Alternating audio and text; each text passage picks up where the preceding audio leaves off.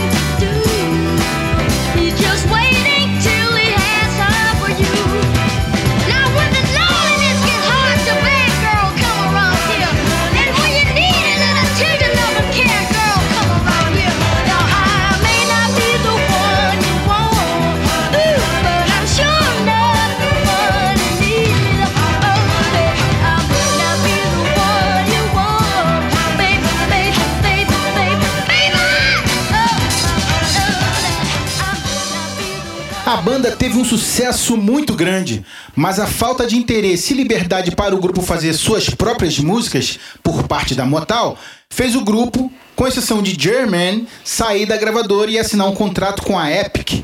Depois disso, o grupo passou a se chamar The Jacksons.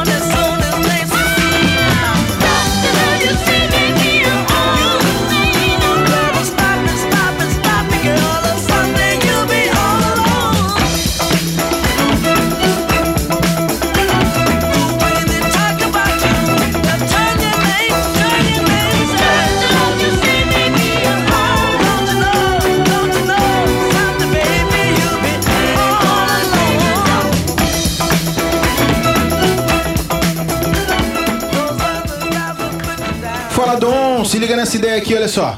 Em 1976, os irmãos Jacksons assinaram um novo contrato com a CBS Records, onde seriam contratados da subsidiária Epic Records. O novo negócio com a CBS rendeu bons lucros e liberdade de criação, coisa que eles não tinham muito na Motal, sacou? Ao saber que os Jackson 5 haviam assinado um novo contrato com a outra gravadora, a Motal rescindiu o contrato, ficando com os direitos sobre o nome e o logotipo do grupo.